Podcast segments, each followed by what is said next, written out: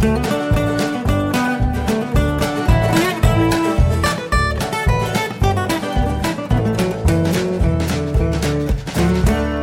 und herzlich willkommen zu Jörn Schars Feinen Podcast Episode 259. Ich bin Jörn Schaar und ihr seid es nicht. Ja, äh, letztes Mal hatte ich es dann doch ähm, angekündigt und zum Schluss aber irgendwie vergessen. Ähm, das ganze Thema Twitter-App ähm, hat mich noch weiter beschäftigt. Ähm, in der Form, dass ich äh, noch ein oder zwei andere Apps ausprobiert habe, wo ich noch nicht mal mehr den Namen merken kann. Also Phoenix äh, hat für mich überhaupt nicht funktioniert ähm, und wie gesagt die anderen beiden auch nicht. Und ich werde jetzt also reumütig zu äh, Tweetcaster Pro zurückkehren. Habe ich bis jetzt noch nicht gemacht, weil äh, ja, ach, es ist ja auch kompliziert. Äh, das Ding kostet auch wieder Geld. Und ich habe jetzt aufgrund dieses ähm, dieser Sicherheitslücke bei den ähm, bei PayPal und virtuellen Kreditkarten ähm, erstmal äh, PayPal aus meinem Google-Account als Standardzahlmethode rausgenommen. Das war immer total praktisch. Ne, du kannst halt dann einfach sagen, okay, ich habe jetzt hier das eingerichtet, zack, zack, zack, alles verknüpft und dann musst du halt dann wirklich nur noch klicken, okay, mit PayPal jetzt bezahlen, beziehungsweise mit Google Pay bezahlen, wo PayPal als Zahlungsmethode hinterlegt ist. Easy, gar kein Problem mehr. Äh, hat auch super mit NFC im Supermarkt funktioniert. Ole ole, alles prima.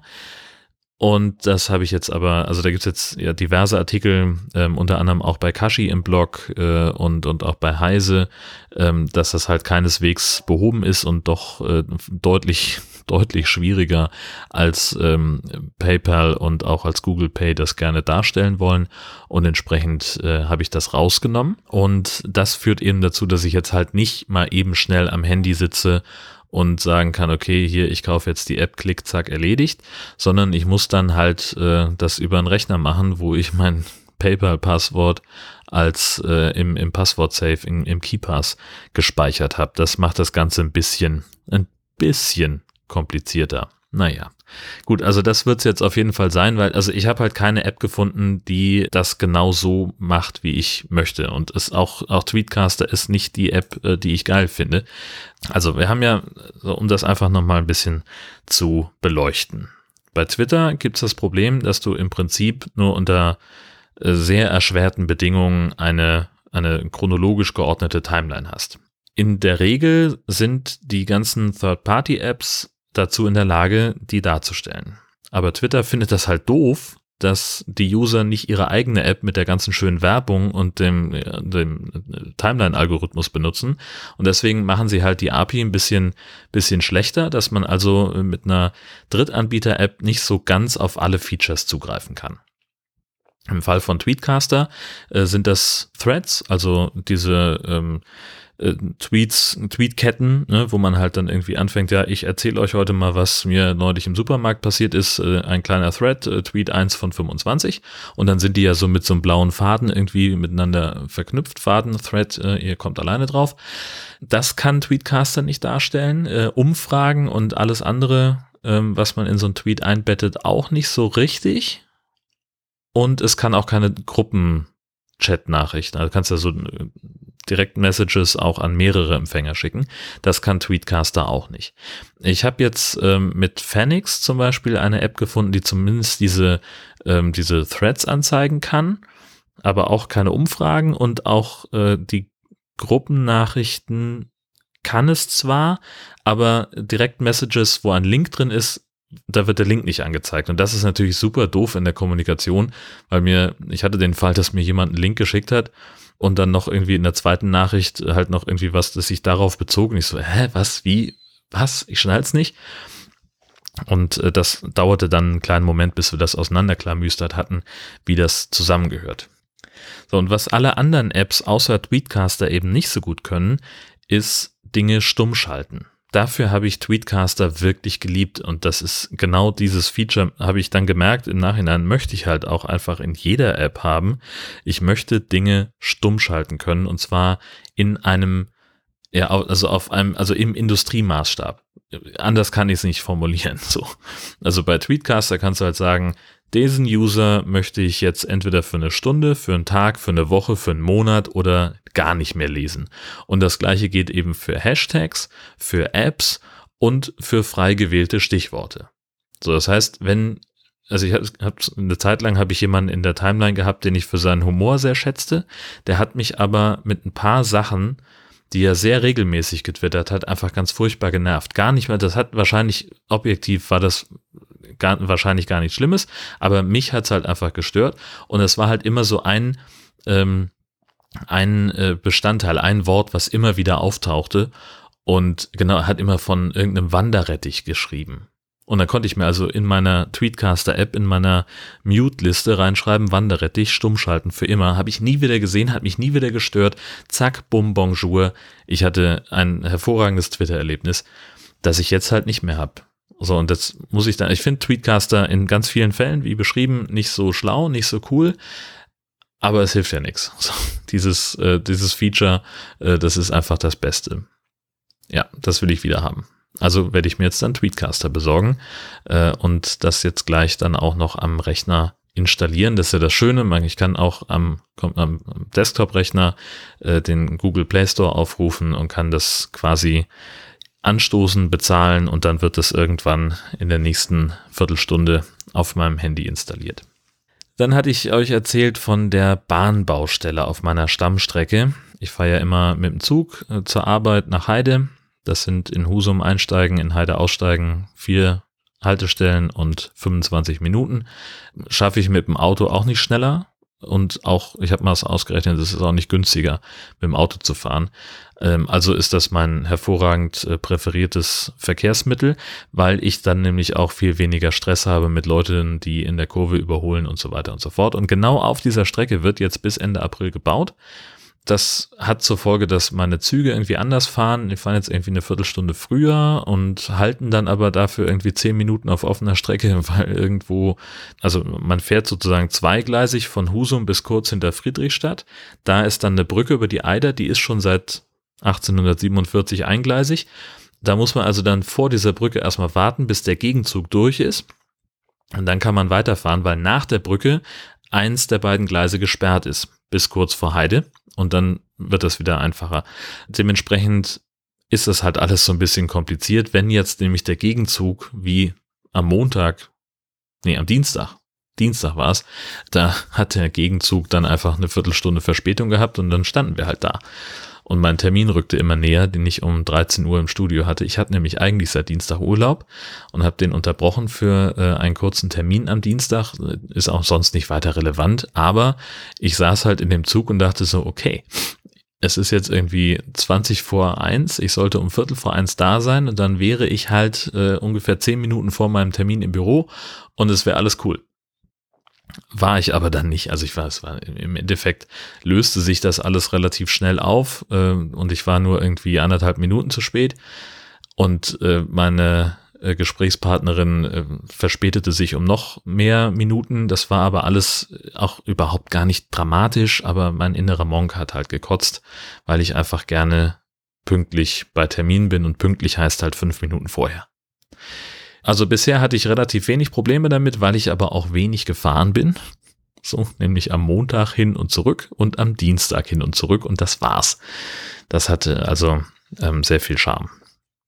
Mal gucken, wie sich das in den nächsten Wochen entwickeln wird. Es ist ja noch ein bisschen Zeit bis hin, ähm, bis die Baustelle dann zu Ende ist. Ich habe aber die Zeit auch genutzt, ihr werdet es gemerkt haben in meinem Twitter-Feed äh, und auch in eurem Podcatcher mit ein bisschen Glück.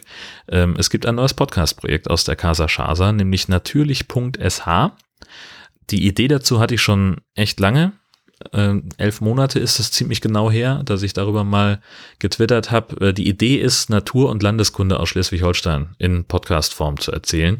Denn wenn man sich so ein bisschen ja über das Land informiert, dann fallen einem Sachen auf, die halt echt spannend sind, wo es echt einen Erkenntnisgewinn gibt. Also ich habe jetzt gerade mit jemandem gesprochen, eine junge Frau, die äh, im Gespräch die Frage stellte, was ist denn ein Deich? Und die wohnt in Schleswig-Holstein. Also das ist jetzt halt, äh, hätte ich gedacht, ist hier irgendwie Grundwissen. Aber sie kannte das halt nicht. Also habe ich ihr halt am, äh, in, in wenigen Worten erklärt, was, was ein Deich ist und wofür man den braucht und was da noch alles so mit dranhängt und so weiter und warum gerade die Wettersituation in Schleswig-Holstein eher scheiße ist äh, für die ganzen Deiche. Und wir wollen da so ein bisschen ähm, in die Richtung gehen, dass wir halt Schleswig-Holstein erklären. Und das mache ich mit meiner Frau zusammen, was mich echt freut. Weil die echt nochmal eine andere, einen anderen Blickwinkel mitbringt, andere Fragen stellt als ich und ich glaube, das wird ganz cool. Also die erste Folge gefällt mir jedenfalls. Es ist schon sehr nah dran an dem, was ich mir darunter vorgestellt habe. Wir haben über die Bieke gesprochen. Bieke brennen, ein ganz wichtiges Event in Nordfriesland, sehr sinn- und identitätsstiftend hierzulande und äh, wirkte als, als ein ganz okayer Auftakt für den Podcast. Ich fürchte im Nachhinein, dass das Thema vielleicht ein kleines bisschen zu speziell war, dass wir vielleicht ein bisschen, ein bisschen allgemeiner hätten einsteigen können, aber da äh, gucken wir jetzt mal, dass wir das dann hinbekommen. Also es war tatsächlich wahnsinnig stürmisch und regnerisch und kalt, aber ich habe ja meinen bekannten Windpuschel, ihr erinnert euch äh, an, an meine Kegelrobben-Folge, ähm, da hat man da überhaupt nichts von mitbekommen. Ähm, ich hatte nur echt Sorge mit dem Regen, ähm, dass der so ein bisschen äh, das Mikrofon angreifen würde in dem Windpuschel, aber die ist, der ist tatsächlich draußen geblieben. Ähm, das der Puschel selber, also dieses Fell, was man da über den, das Nylonfell, was man über den Windkorb drüber zieht, das war tatsächlich sehr nass. Äh, das habe ich dann einfach über den Handtuchtrockner gehangen bei uns im Bad. Und äh, ansonsten der Windkorb selber ist, war da drunter schon trocken. Also das war, war echt gut. Es hat also nicht so stark geregnet, äh, dass das wirklich problematisch geworden wäre. Das Logo für den Podcast, das ähm, hat äh, Christoph vom ESC-Schnack gestaltet. Ähm, sieht einfach fantastisch aus. Ähm, so die Schleswig-Holstein-Flagge, ein Leuchtturm, eine Möwe, ganz schlicht und trotzdem sehr, sehr elegant. Bin ich, bin ich echt froh drum und äh, dank Cardi sind wir damit jetzt auch schon bei, bei Apple Podcast, denn das ist bisher immer die, die erste Frage gewesen. Bei allem, was hier an Podcasts entstanden ist, dauerte das irgendwie gefühlt vier Stunden und ich hatte die ersten drei Mails, Tweets und, und Mastodon-Nachrichten. Ich kann das nicht bei Apple Podcast finden. Das haben wir abgewendet mit dem Erfolg, dass jemand schrieb, äh, ich finde das nicht bei Google Podcast. So, hallo. ja, okay, haben wir auch gelöst, äh, glaube ich. Also ich habe zumindest alles getan, was in meiner Macht steht, damit es auch bei Apple Podcast, äh, bei Google Podcast zu finden sein kann. Ähm, was es da nämlich zum Beispiel nicht gibt, ist einfach ein Formular. Hier ist mein Feed, bitteschön, benutzt das doch mal. Wahrscheinlich findet Google das jetzt irgendwie alleine. Ich weiß es nicht. Wenn ihr uns irgendwo nicht findet, dann sagt doch Bescheid. Das interessiert mich, wo äh, natürlich SH äh, immer zu sehen ist. Wir sind auch bei, bei Twitter und bei Instagram. Ja, ich weiß auch nicht, wenn ein Audio-Podcast bei Instagram. Ähm, aber scheint jetzt irgendwie so ein Ding zu sein, machen ganz viele. Und äh, in beiden Fällen heißen wir natürlich mit UE unterstrich SH. Ja. Und ich hatte ganz kurz überlegt, weil alle immer so in letzter Zeit äh, höre ich das sehr häufig, äh, wenn es um Podcast geht, dass das ja auch Arbeit ist und, und Zeit erfordert und für ein Feierabendprojekt und so weiter, ähm, ob ich irgendwie die Arbeitszeit dokumentieren möchte, die da reinfließt. Habe ich jetzt nicht so explizit aufgeschrieben. In dem ersten Fall müsste ich jetzt schätzen, also was hatten wir denn? Zu dem einen Interview sind wir eine 25 Minuten hingefahren, waren eine Viertelstunde oder 20 Minuten da. Sagen wir mal, da sind wir bei, sagen wir mal, anderthalb Stunden. Das andere Interview hat uns vielleicht eine Dreiviertelstunde gekostet.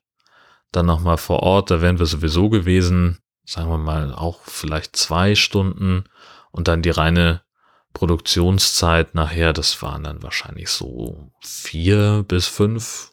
So, also kannst sagen, irgendwie ungefähr ein Arbeitstag für die Folge. So in etwa. Ähm, wenn man da jetzt, dann kann sich dann jeder überlegen, was man da, äh, wenn man das refinanzieren wollte, was da an Geld fließen müsste, aber das ist ja das Schöne, das muss ja nicht refinanziert werden, ähm, weil es halt ein Hobbyprojekt ist. Aber gucken wir, bleiben wir mal so ein bisschen behind the scenes. Ähm, und zwar, es gab so ein paar Hürden, die wir äh, umschiffen mussten. Also ähm, ich habe mir die Domain gekauft, natürlich.sh mit einem richtigen Ü. Die gab es schon, also die war schon reserviert bei einem Reseller, der von dem Domain-Registrar äh, von .sh-Domains betrieben wird. Das heißt, ich musste also äh, da äh, eine Ablöse zahlen, waren irgendwie, weiß ich nicht, 60 Dollar oder was und dann eben auch gleich einen Jahresvertrag bei denen abschließen. Und dann musste bei, auf deren Seite auch sichergestellt sein, dass das Geld bei denen wirklich angekommen ist, bis ein Transfer möglich sein würde.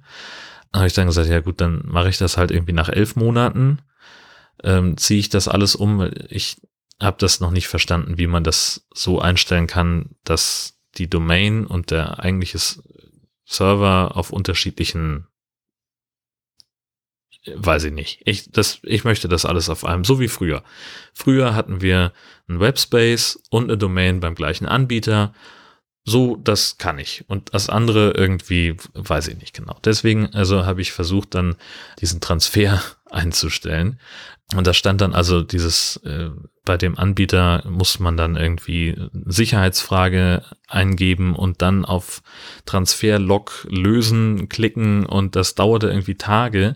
Ich konnte es nicht aufheben. Ich konnte diese Transfersperre nicht aufheben. Habe wirklich also dann mehrfach das versucht und dann nochmal an den Support geschrieben, so hey, ähm, ich schaff's nicht, könnt ihr das bitte machen? Und was kommt von denen zurück? Ja, können wir irgendwas tun, um sie zum Bleiben äh, zu bewegen? So, liegt's am Geld? Nein.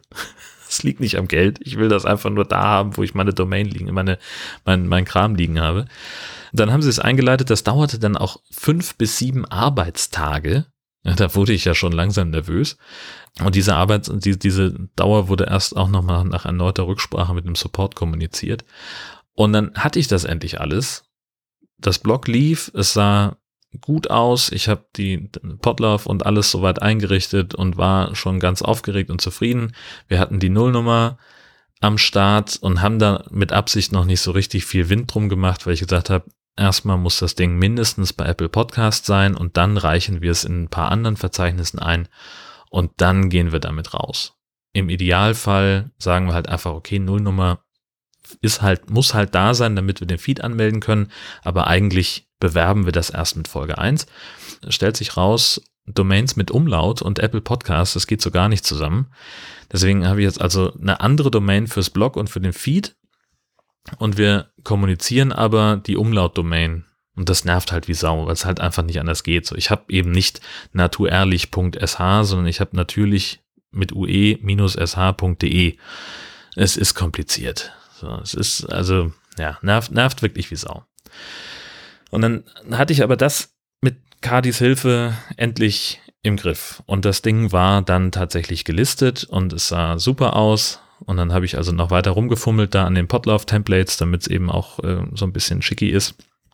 Also ich möchte halt meine Interviewpartner einblenden und die Beteiligten, also in dem Fall meine Frau und mich mit Foto und Kontaktmöglichkeiten über Social Media anzeigen lassen. Und auf einmal waren die Fotos weg. Die wurden einfach nicht mehr angezeigt. Also sie waren im Backend zu sehen, aber vorne auf der Homepage wurden sie nicht mehr angezeigt. Das hat mich zwei Stunden gedauert, bis ich dieses Problem irgendwie rausgefummelt habe. Und das war dann halt irgendwie, wo auch die Entwickler von Potlauf sagen, ja, wir merken das, das gibt es, aber wir wissen nicht warum. So, schreib einfach diese Zeile in irgendeinen Konfigurationsdings und dann wird's wohl gehen. Ja, und läuft auch. Und dann habe ich also wirklich noch bis bis spät in die Nacht einfach an diesen, an diesen Podlove-Templates geschraubt, mit denen man äh, Dinge anzeigen kann. Also kannst du ja irgendwie, sind ja insgesamt 150 Datenpunkte von so einem Podcast, die man irgendwie anzeigen und ansprechen kann. Und, und da kannst du wirklich tolle Sachen mitmachen. Es sieht richtig, kann richtig schick aussehen, wenn man Ahnung von, von Design hat. Habe ich ja nicht. Äh, ich möchte halt am liebsten möchte ich ja alles, was es an Daten über diesen Podcast gibt und zu den einzelnen Episoden, möchte ich alles irgendwie auf alle eine Seite packen. Aber ich merke auch, es wird dann zu viel. Ja, wie gesagt, ich habe da tierischen Spaß dran. Es gibt, glaube ich, irgendwie fünf Leute, die verstehen, dass es, äh, wie viel Arbeit da drin steckt und äh, alle anderen bemerken noch nicht mal, dass da irgendwie Arbeit reinfließen musste, sondern gehen, denken, gehen halt davon aus, dass es alles so ähm, einfach schon hinhauen wird. Aber naja, das, das wird jetzt alles Schritt für Schritt größer. Also es wird ähm, ein Episodenarchiv geben, sobald das sinnvoll ist. Und ich möchte auch eine Gästeliste anlegen und noch so ein, zwei Features äh, möchte ich noch bauen, wo, wo ich noch nicht so hundertprozentig weiß, ob das überhaupt geht und wenn ja, wie. Deswegen spreche ich da jetzt noch gar nicht so im, im Detail drüber. Aber was wir schon rausgekriegt haben, Aktualität schlicht Planung. Wir haben gedacht, es ist ein schönes Stilmittel, am Ende einer Folge zu, darüber zu sprechen, was das Thema der nächsten Folge sein wird. Und das ist, geht schon gleich bei der ersten Episode schief. Wir haben also angekündigt, dass wir uns in Episode zwei über die Zwergschwäne unterhalten wollen. Die, ähm, das sind Zugvögel, die äh, hier Station machen und sich die, den Wanst vollschlagen, bevor sie weiterziehen.